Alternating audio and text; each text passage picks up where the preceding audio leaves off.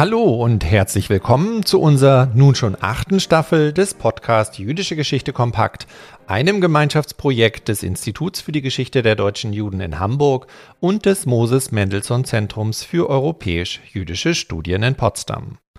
Unter dem Oberthema Bewegte Leben, jüdische Biografie und Migrationsforschung neu entdeckt, wenden wir uns in dieser Staffel auf unterschiedlichste Weise der Faszination des Ichs zu. Vor dem Hintergrund der wachsenden Beliebtheit von Auto-Biografien ist es wichtig, einen genaueren Blick auf das Entstehen, die verbundenen Interessen und die spezifischen Herausforderungen dieses Genres zu werfen. Denn oft geht es nicht allein um das Nacherzählen einer Lebensgeschichte, sondern auch um einen persönlichen Zugang zur Geschichte, einem Sprach- und oder Kulturraum und der Verbindung zwischen Gegenwart und Vergangenheit. Somit sind die bewegten Leben einzelner Protagonistinnen und Protagonisten etwas Besonderes und auch mehr als einfache Einzelerzählungen, denn sie verweisen oft auch auf gesellschaftliche, kulturelle und soziale Entwicklungen. Um diesen Umstand gerecht zu werden, soll in dieser Staffel das Zusammendenken von Biografie und Migrationsforschung betont werden, um so auch neue Aspekte zutage treten zu lassen. Denn in den Ausformungen einzelner Lebensnarrative geht es nicht nur um Fragen der Sinnhaftigkeit bzw. der Herstellung eines stringenten Lebensnarrativs, sondern auch um die kulturelle und sprachliche Verknüpfung transnationaler Lebenswege und die Verortung des Ichs jenseits nationaler Erzählmuster. Genau diesen Fragen gehen wir auch heute in der Auftaktfolge nach. Mein Name ist Björn Siegel, hier vom IGDJ, von wo diese Staffel federführend betreut wird. Und wir freuen uns, dass wir dafür Stefan Litt von der Nationalbibliothek Israels in Jerusalem als Experten gewinnen konnten, um uns in das Thema einzuführen.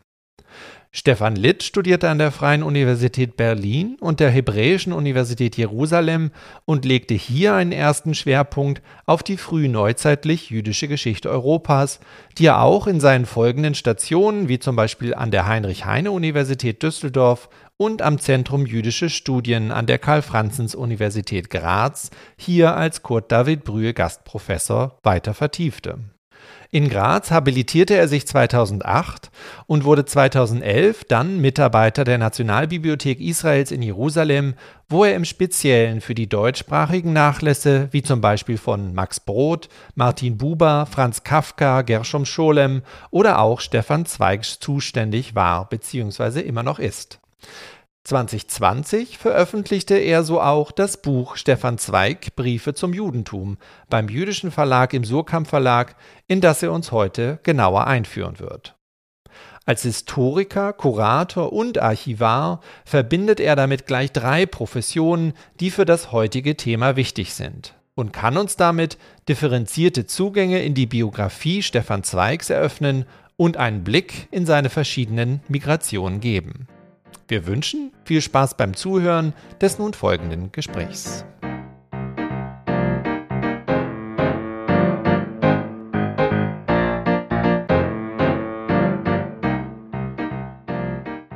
Ich freue mich ganz besonders, dass wir heute mit äh, Stefan Litt von der National Library of Israel in Jerusalem in unsere neue Podcast-Staffel starten können und damit einen ersten Einblick in eine erstes bewegtes Leben erhalten werden, denn 2020 hat Stefan Litt unter dem Titel Stefan Zweig Briefe zum Judentum ein Buch herausgegeben, ähm, welches sich auf ja wirklich intensive Weise mit dem Leben des österreichischen Schriftstellers Stefan Zweig befasst und vor allen Dingen durch die Analysen und auch die Präsentation seiner Briefe sein Werk nochmal genauer in den Blick nimmt. Die Werke Stefan Zweigs, die in den 20er und 30er Jahren, wie man auch im Buch nachlesen kann, zur Weltliteratur letztendlich gehörten, sind natürlich auch schon von anderen Forscherinnen und Forschern unter unterschiedlichen Aspekten untersucht worden.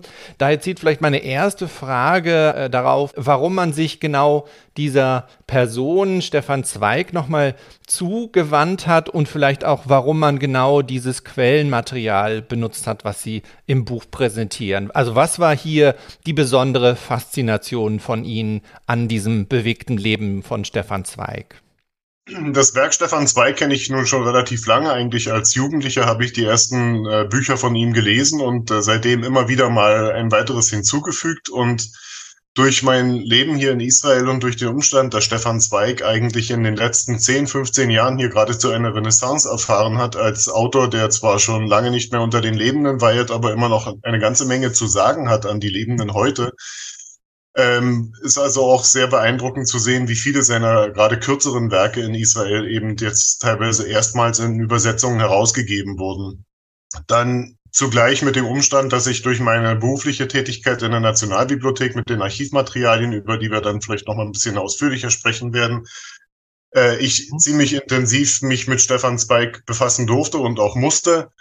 Das alles äh, führte dann dazu, dass man sich mehr und mehr Gedanken über diesen doch sehr außergewöhnlichen Menschen macht, der vielleicht einer der äh, am humanistischsten angehauchten Personen der Kultur, des Kulturlebens seiner Zeit gewesen ist. Und wenn man sich betrachtet, also was gibt es eigentlich von Zweig an Briefen? Er war ein Vielschreiber, wie viele seiner Zeitgenossen, hat vermutlich zwischen 20 bis 25.000 Briefe und Postkarten geschrieben.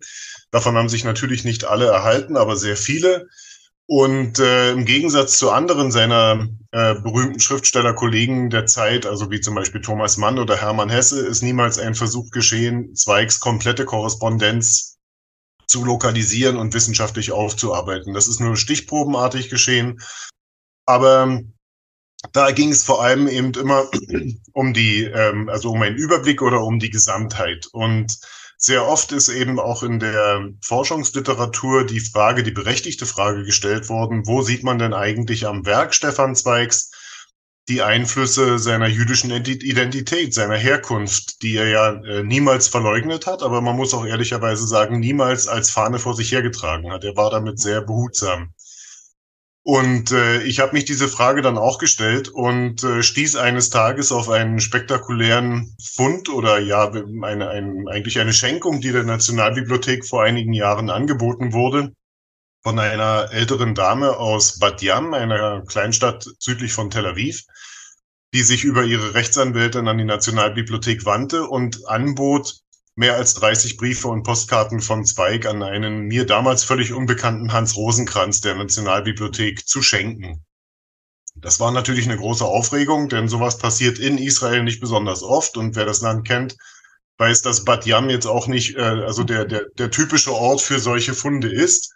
Und deswegen bin ich sehr gern dorthin gefahren und habe die alte Dame getroffen, die also ein, auch schon für sich gesehen eine beeindruckende Person war, Polizeioffizierin und war im Eichmann-Prozess Übersetzerin von Dokumenten aus dem Deutschen ins Hebräische und so weiter. Also hat eine, eine reiche Biografie in ihrer eigenen Person schon gehabt. Und dann kam dazu, dass ihr ehemaliger Stiefvater Hans Rosenkranz eben der Empfänger dieser Briefe war und äh, als ich sie dann mitnahm und äh, natürlich relativ schnell dann anfing durchzublättern und mir durchzulesen, war ich schwer beeindruckt davon, dass Zweig 1921 dem damals noch sehr jungen, nämlich erst 16-jährigen Hans Rosenkranz in einem längeren handschriftlichen Brief genau darlegte, was seine, also Zweigs Haltungen zum Judentum waren und was auch seine seine Meinung zum Zionismus äh, der Zeit damals war. Und ähm, das fand ich so aufregend, dass ich sagte, also wenn er das hier eigentlich schon einem ihm völlig unbekannten, zwar jüdischen, aber immerhin doch Jugendlichen schreibt, was um alles in der Welt hat er denn dann seinen Freunden geschrieben zu dem Thema? Und deswegen fing ich an, mich etwas mehr mit der Literatur auch zu befassen, mit Beiträgen, Monographien, die über Zweig und Judentum geschrieben wurden. Und mir fiel auf, dass in den allermeisten Fällen eigentlich die äh, äh, ja, die, die Analyse vorgenommen wurde anhand von Zweigs literarischen Werken, was natürlich legitim und gut ist, aber dort findet man eben alles so ein bisschen durch eine rosarote Brille oder eben eine anders gefärbte Brille. Aber mir ging es darum, was war denn jetzt Zweigs wirklich eigene Meinung zum Thema Judentum? Und äh, ich stieß also auf etwas mehr als 100 Briefe, ungefähr 140, wo das Thema in einer oder anderen Form angeschnitten wurde und habe mich dann entschlossen, also davon eine Auswahl zu treffen, sozusagen die, die besten 120, 120 auch nicht ganz zufällig, weil das eine Zahl ist, die im Judentum eine gewisse Rolle spielt. Und ähm, ich war also eigentlich hin und her gerissen und, und begeistert und teilweise eben auch äh, verzweifelt über die, ja, über die, die Tiefe der Briefe und ähm, die Art und Weise, wie Stefan Zweig das Thema natürlich rezipiert hat und sich ungeheuer viele Gedanken gemacht hat. In überwiegenden Fällen, also gerade in Kriegszeiten oder in Zeiten der Verfolgung, dann nach 1933 äh, mit großer Sorge, aber man muss eben gerechterweise auch sagen, zwischen 1919 und 1932 mit einer ungeheuren Begeisterung für die schöpferischen Fähigkeiten des Judentums, die er nicht nur wahrgenommen hat, sondern eben auch gefördert hat in seiner Position als herausragender Schriftsteller. Mhm. Ja, das ist ja ganz spannend. Sie haben schon einige Stichpunkte gegeben, wie umfangreicher dieses Werk ist, was er uns hinterlassen hat und wie auf verschiedenste Weise er sozusagen immer diese Frage oder diese Auseinandersetzung mit seinem Judentum oder mit dem Judentum auch in verschiedensten Genren und in verschiedensten Briefen ja dann auch aufkommen lässt. Und was ich ganz spannend finde, dass er ähm, ja auch selbst biografisch tätig war.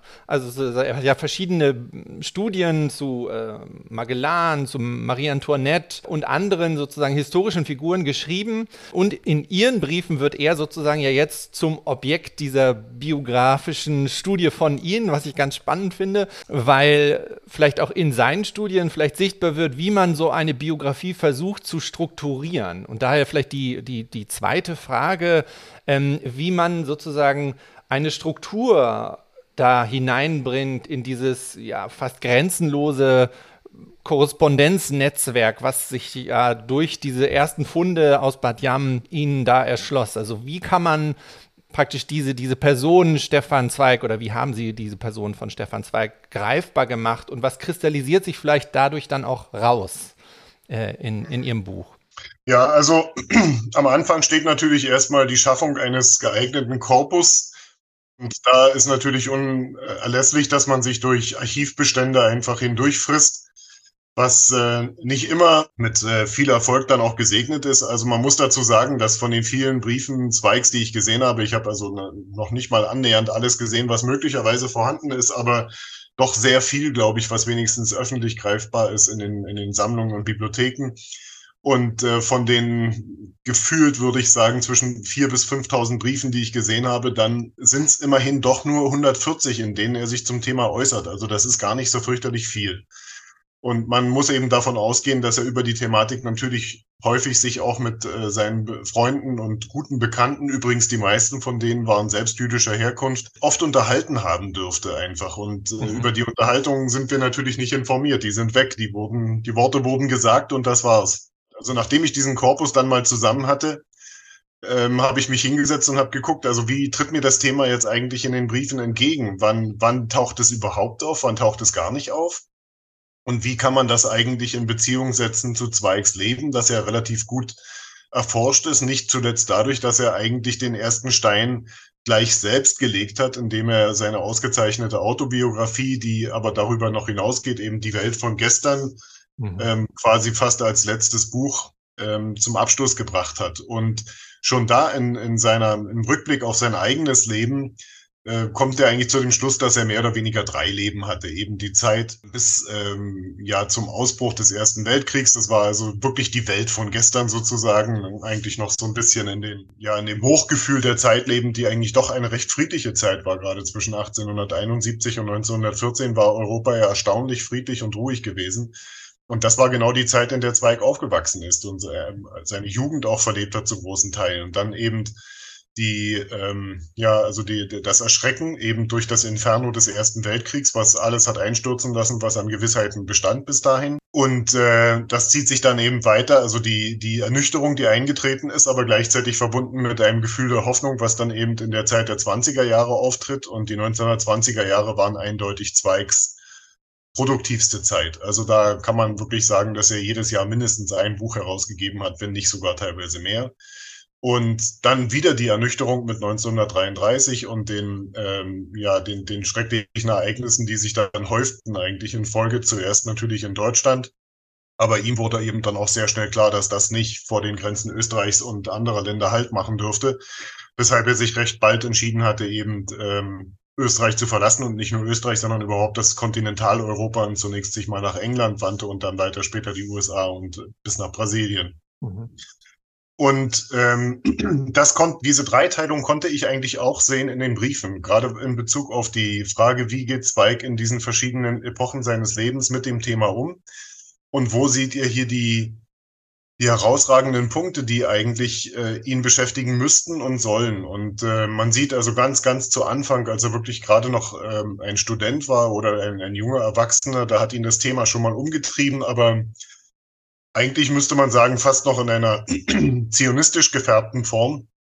Denn da war er gut bekannt mit äh, jüdischen Studentenkreisen an der Universität in Wien. Das ging auch mit Martin Buber einher und äh, und gerade die, die allerersten äh, Prosaversuche Zweigs aus dieser Zeit, also die Erzählungen zum Beispiel im Schnee und Wunder des Lebens, die sind davon ganz eindeutig geprägt. Mhm.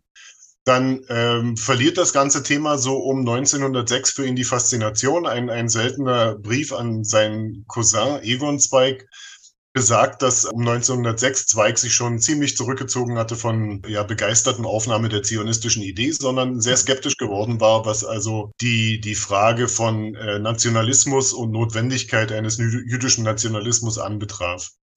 Das Ganze äh, kriegte dann in der Zeit des Ersten Weltkriegs eine enorme Verstärkung bei ihm, weil er eben durch die, ja, die Schrecknisse des Ersten Weltkriegs gerade in Galizien, als dort äh, massenhaft jüdische Einwohner der Region flohen, und äh, sich über Wien und Niederösterreich dann auch wahrscheinlich wirklich in Massen ergossen, weil sie keine, keine Ahnung hatten, wo sie sonst hingehen sollten. Mhm. Da tauchte also nicht nur für ihn, sondern viele andere seiner gutbürgerlichen Wiener Zeitgenossen einfach das Problem auf der Straße auf.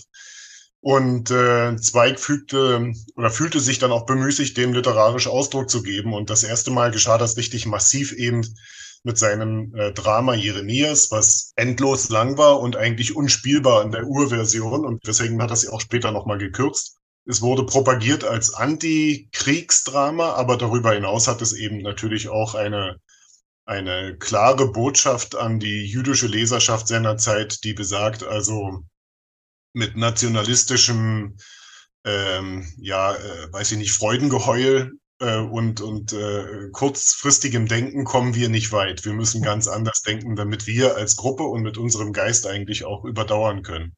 Mhm. Und äh, man sieht das gerade, diese Frage, also wie er das in dem Theaterstück rüberbringt, das war äh, enorm von Wichtigkeit in seiner Korrespondenz mit Martin Buber zum Beispiel, die mhm. gerade in jener Zeit besonders intensiv war. Und Buber, der sah die Sache völlig anders. Buber war eben ähm, einer der Protagonisten, wenn nicht vielleicht einer der Führenden überhaupt im sogenannten Kulturzionismus, wo es also eben um die innere, ja, um das innere Wachsen eben des jüdischen Gefühls und des jüdischen Verständnisses der Zeit ging. Das war nicht unbedingt äh, zwangsläufig damit verbunden, dass man sich schnell nach Palästina aufmachen musste, sondern es ging darum, eben sich mit äh, den jüdischen Fragen zu beschäftigen und möglichst eben auch äh, die, die nationale Idee darin zu verarbeiten. Und gerade diese Briefe finde ich äh, ganz außerordentlich interessant. Und äh, das alles bricht dann wirklich mit Ende 1918 ab, als die Realität plötzlich eine völlig andere wird. Mhm. Das alles ähm, brachte dann Zweig auch irgendwie dazu, sich neu äh, in seinem Leben auch auf die Thematik zu fixieren. Und für ihn wird ganz schnell ganz wichtig, ähm, wie kann man eigentlich die, äh, die Frage de, de, des, der, der enormen Schöpferkraft des Judentums ähm, ja, der, der interessierten Öffentlichkeit in der Welt präsentieren, aber sie eben auch einbetten darin und nicht besonders als, als singulären Fall herausstellen, sondern ein Fall unter vielen anderen. Mhm. Und das fand ich besonders interessant, weil Zweig eine enorm wichtige Rolle gespielt hat im Verlagsprogramm des Inselverlags, der sein Hausverlag war, schon seit längerer Zeit. Und Zweig nicht nur den Inselverlag die äh, glänzende Idee brachte, dass man eine schön gemachte, aber preiswerte literarische Reihe, nämlich die Inselbücherei, die bis heute existiert, mhm. auf den Markt bringen sollte. Also das war wirklich seine Idee.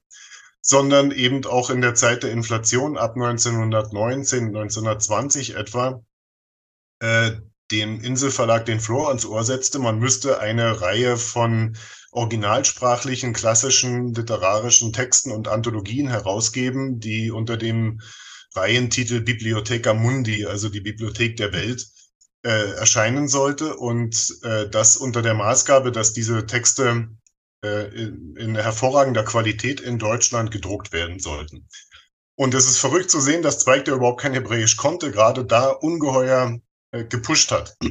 Interessant ist also, dass von diesen 14 Bänden, die in der Reihe immerhin doch erschienen sind, dann bis 1924, 25, da brach das Geschäft und die Idee dahinter zusammen. Mhm. gerade, ähm, es, es gab nur drei Bände, die überhaupt eine Zweitauflage bekommen haben. Und gerade die hebräische Anthologie ist einer davon. Also es hat wirklich ein Interesse gefunden. Und ähm, noch interessanter ist dann, dass dieser Band auch in Palästina und später in Israel noch dreimal in leicht überarbeiteter Form nachgedruckt wurde. Also das hat wirklich einen Einfluss auf die, auf das Literaturverständnis und die Rezeption gerade der althebräischen Poesie auf das Lesepublikum der damaligen Zeit gehabt. Und niemand wusste bislang, dass Zweig dahinter steht, mhm. stand, denn sein Name taucht gar nicht auf in den Wänden als Herausgeber. Mhm. Das, das Spannende ist ja eigentlich, dass er sich damit auch mit Fragen von Migration auseinandersetzen musste, weil sozusagen Zionismus äh, hatte ja auch in dieser Zeit immer auch eine Frage von Zugehörigkeit, Aufbau einer jüdischen Staatlichkeit, ähm, sozusagen Teil davon und die Frage, wo sozusagen man sich vielleicht auch selbst hin verortet, wo sozusagen man die Zukunft sieht, ähm, spielte damit ja sicherlich auch für Zweig eine große Rolle. Also welche Rolle spielte sozusagen Migration in seinen äh, Werken vielleicht auch? Ja, Zweig war also jemand, der sich selbst verstand als Weltbürger. Er fühlte sich überall ähm, gleichermaßen zu Hause, wie er sagte. Da hat ihm sicherlich geholfen, dass er auch relativ polyglott war. Er sprach eine ganze Reihe von Sprachen und äh, vor allem die wichtigsten der damaligen Zeit, eben Deutsch, Französisch, Englisch und äh, konnte auch ein bisschen Italienisch. Deswegen war es für ihn wirklich nicht schwer, in der, wenigstens in der europäischen Staatenwelt ohne weiteres zu Rande zu kommen. Und äh, das Thema Migration äh, war ihm sozusagen auch deswegen leicht, weil er natürlich äh, schon immer aus gehobenen finanziellen Verhältnissen kam und durch seinen Welterfolg als Autor auch immer in solchen Verhältnissen blieb. Also er musste sich wirklich keine Gedanken machen, wie dann spätere äh, Migrantinnen und Migranten oder Emigrantinnen und Migranten, wie sie ihr, wie sie ihr täglich Brot einfach verdienen können. Das war für ihn immer das leichteste aller Übungen eben.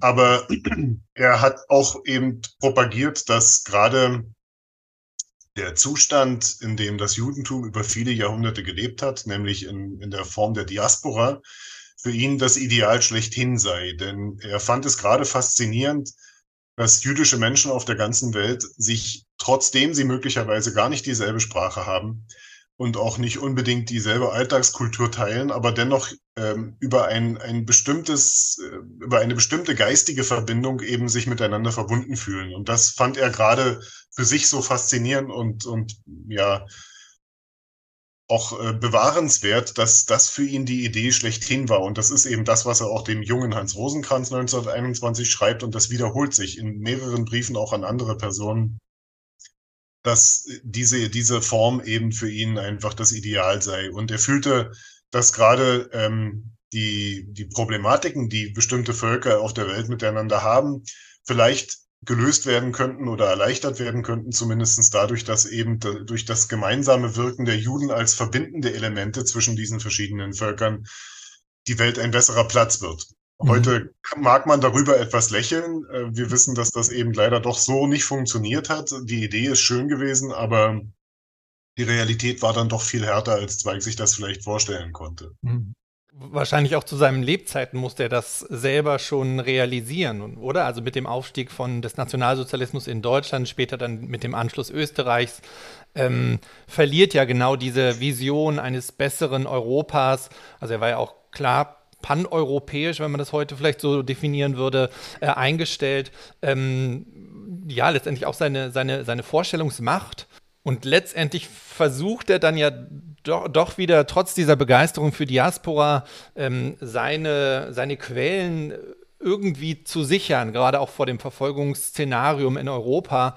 Und da spielt dann wieder fast schon die Migration der Objekte eine ganz interessante Rolle. Vielleicht können Sie dazu noch was sagen. Genau, also äh, man muss sich vor Augen führen, dass Zweig ein begeisterter Sammler war. Also er hatte natürlich als, als Literat und als Schriftsteller und literaturinteressierter Mensch eine gigantische Bibliothek bei sich zusammengetragen in, in seinem schönen Haus in Salzburg, das auch immer noch besteht.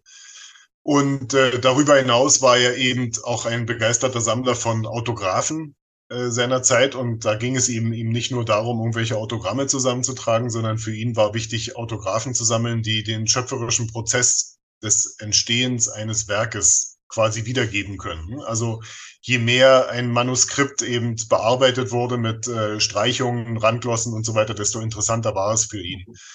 Und er hat also da wirklich äh, Zemelien drin gehabt von Goethe, Mozart und was weiß ich nicht alles. Und äh, eine, eine Sammlung, die mehr als tausend Stücke umfasste.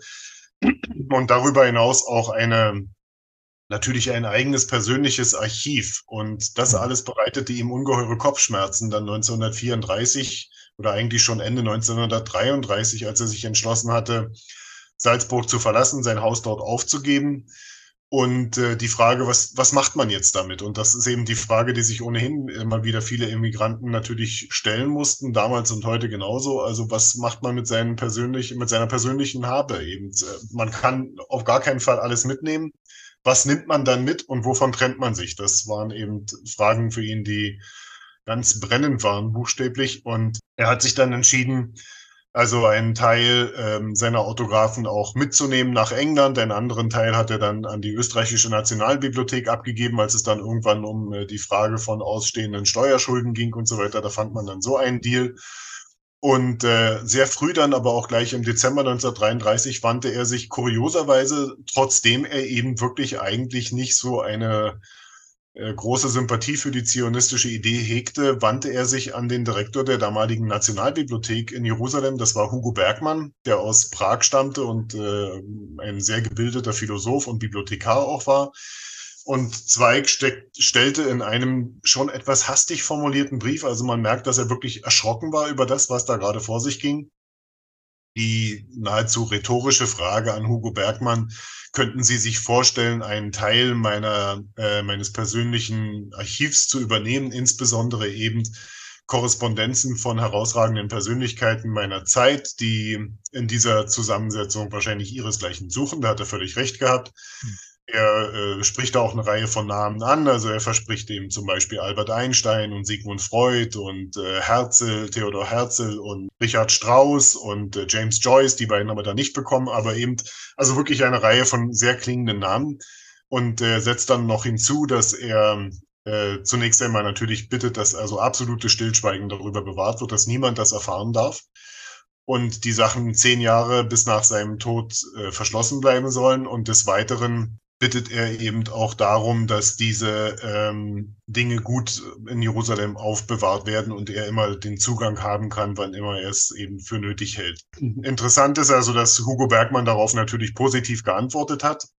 Ich persönlich bin ähm, ein großer Verehrer von Hugo Bergmann und, und seinem Weitblick und seiner ungeheuren Bildung, aber an der Stelle mag ich mir die Kritik erlauben, dass ich eben in seiner Stelle Stefan Zweig gefragt hätte, sehr geehrter Herr Doktor, wir danken Ihnen sehr für dieses großzügige Angebot, aber was ist denn eigentlich mit Ihren eigenen Manuskripten und Handschriften, die Sie verfasst haben? Und diese Frage hat Hugo Bergmann nicht gestellt und interessanterweise war das auch etwas, was Zweig nicht besonders umgetrieben hat. Er hat sich zwar ungeheuer für die Autographen anderer interessiert, aber sein eigenes Zeug war ihm weniger bedeutsam und weniger wichtig. Nun sei es wie es sei, also diese Materialien kamen dann tatsächlich 1934 und 35 in mehreren Tranchen nach Jerusalem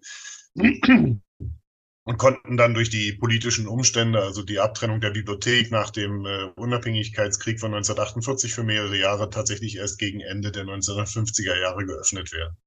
Hm. Ja, aber das, glaube ich, gibt nochmal einen ganz neuen Aspekt frei, nicht nur auf sein Leben, sondern auch letztendlich auf die Materialien, die so ein Leben produzieren, besonders bei Stefan Zweig, die ja enorm sind und wenn man so will, ja auch verteilt über viele Standorte sind, wo er sozusagen in Interaktion stand oder wo sozusagen er zeitweise sein, seine Zelte aufschlagen musste oder konnte, je nachdem, äh, wo es hinging.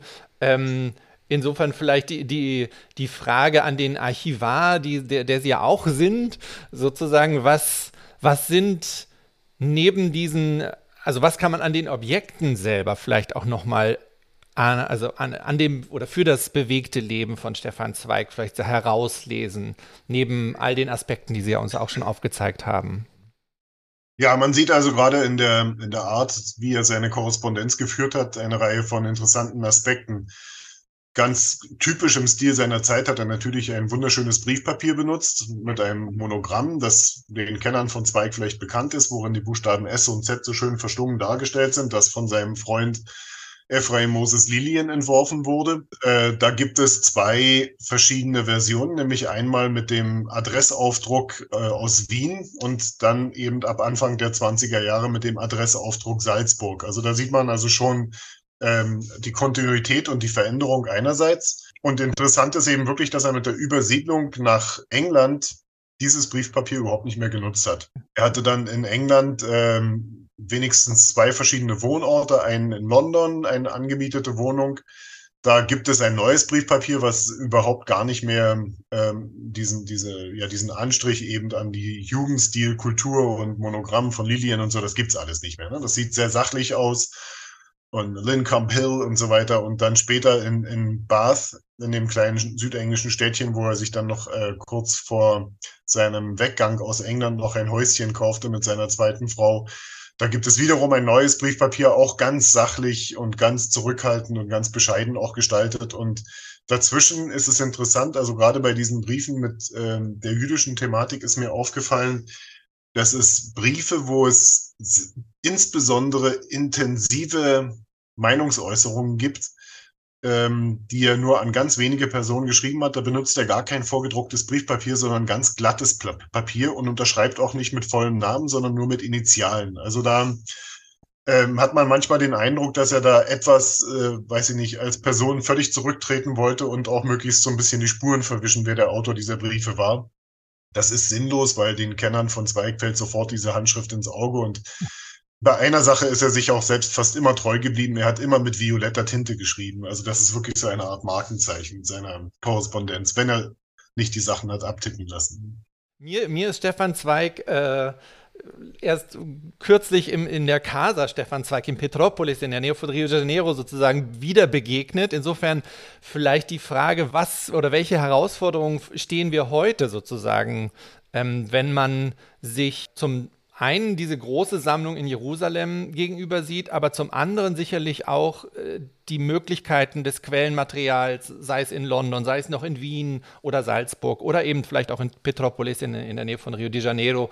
Also welche Herausforderungen sozusagen treten durch diese Sammlung auch vielleicht an die Nationalbibliothek in Israel heran und vielleicht auch welche Chancen geben, vielleicht so Digitalisierung, äh, Übersetzung und Sprachlichkeit. Vielleicht können Sie uns da nochmal äh, ein wenig mehr erzählen. Ja, also in der Tat sind die, die verschiedenen Teile von Zweigs Nachlass wirklich weltweit verstreut und das äh, ist vielleicht nochmal ein spätes Zeugnis für seine Bedeutung und sein, seine Wanderschaft auch einfach im Leben. Und das ist natürlich dann auch wieder problematisch für die Forschergemeinde, weil wenn die Materialien nicht äh, digital schon zugänglich sind, und das sind sie leider noch längst nicht vollumfänglich heute, dann ist man natürlich gezwungen, selbst zu reisen auf den Spuren von Spike, was äh, schön und abenteuerlich sein kann, aber manchmal auch ganz schön ins Geld gehen kann und mühselig ist, wenn es dann in Richtung Südamerika geht.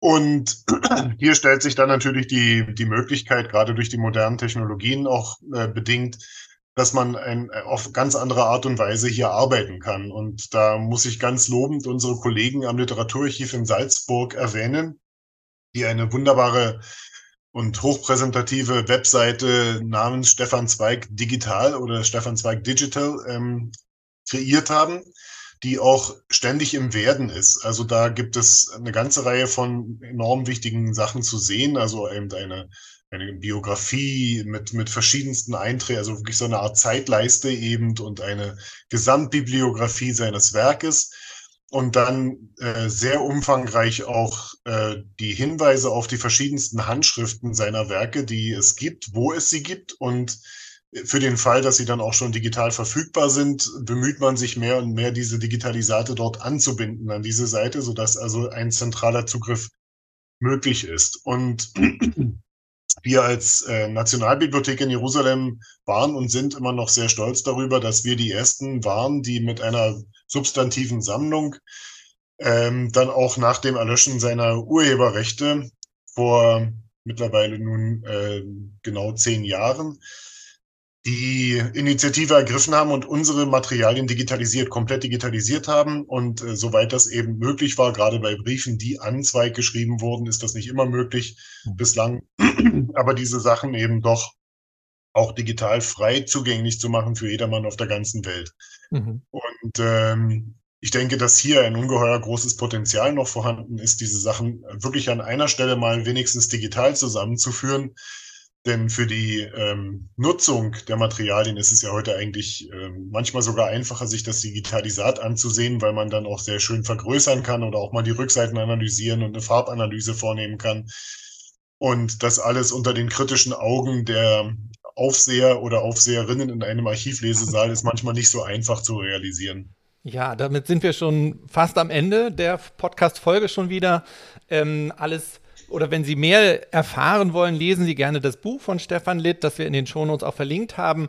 Am Ende fragen wir immer unseren, unsere Interviewpartner, ob sie uns ein Ort empfehlen könnten, sei es ein realer Ort oder ein digitaler Ort, wo man vielleicht noch mal dieses bewegte Leben von Stefan Zweig sich ähm, näher bringen könnte. Haben Sie da vielleicht eine Empfehlung für unsere Hörerinnen und Hörer?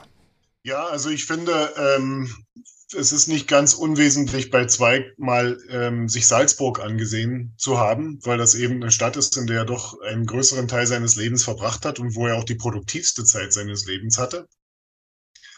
Und äh, das, diesen Gedanken weiterzuspinnen vor der Kulisse dieser Stadt, die in ihrer Bausubstanz noch relativ original eigentlich erhalten ist, aber eben auch verbunden mit den negativen Anzeichen, die er dann doch schon recht früh auch gesehen hatte, auch den Antisemitismus, der täglich ihm entgegentrat in dieser Stadt. Das ist also nicht uninteressant. Gibt auch ein schönes Stefan Zweig Zentrum dort in Salzburg, wo man sich auch eine Ausstellung ansehen kann. Das ist das eine. Und äh, das andere wäre dann vielleicht wirklich den absoluten Gegensatz dazu, wenn man mal nach London reist, sich zu überlegen, dass in dieser Metropole Zweig eigentlich so etwas wie, wie eine gewisse Ruhe gefunden hatte, weil ähm, im Gegensatz zu Salzburg, wo er auf dem Präsentierteller war, in London er eigentlich niemanden groß interessierte. Und das wiederum für ihn eigentlich fast inspirierend war und Ruhe zur Arbeit brachte.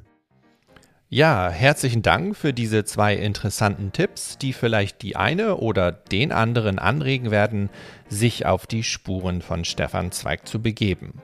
Und sollten Sie Interesse haben, sich Stefan Zweig in Personam bzw. per Stimme einmal anzuhören, dann empfehlen wir Ihnen die österreichische Mediathek des Technischen Museums in Wien, die gleich zwei seltene Tondokumente Stefan Zweigs online gestellt hat. Die Links finden Sie in den Shownotes dieser Folge, wie auch den Hinweis zum Buch von Stefan Litt, dem ich nun erst einmal herzlich danke für das spannende Gespräch und die Einblicke in das bewegte Leben von Stefan Zweig. Herzlichen Dank also nach Jerusalem. Sehr gern. Und wenn Sie Lust haben, schalten Sie doch am 3. März zu unserer nächsten Folge des Podcasts Jüdische Geschichte kompakt wieder ein.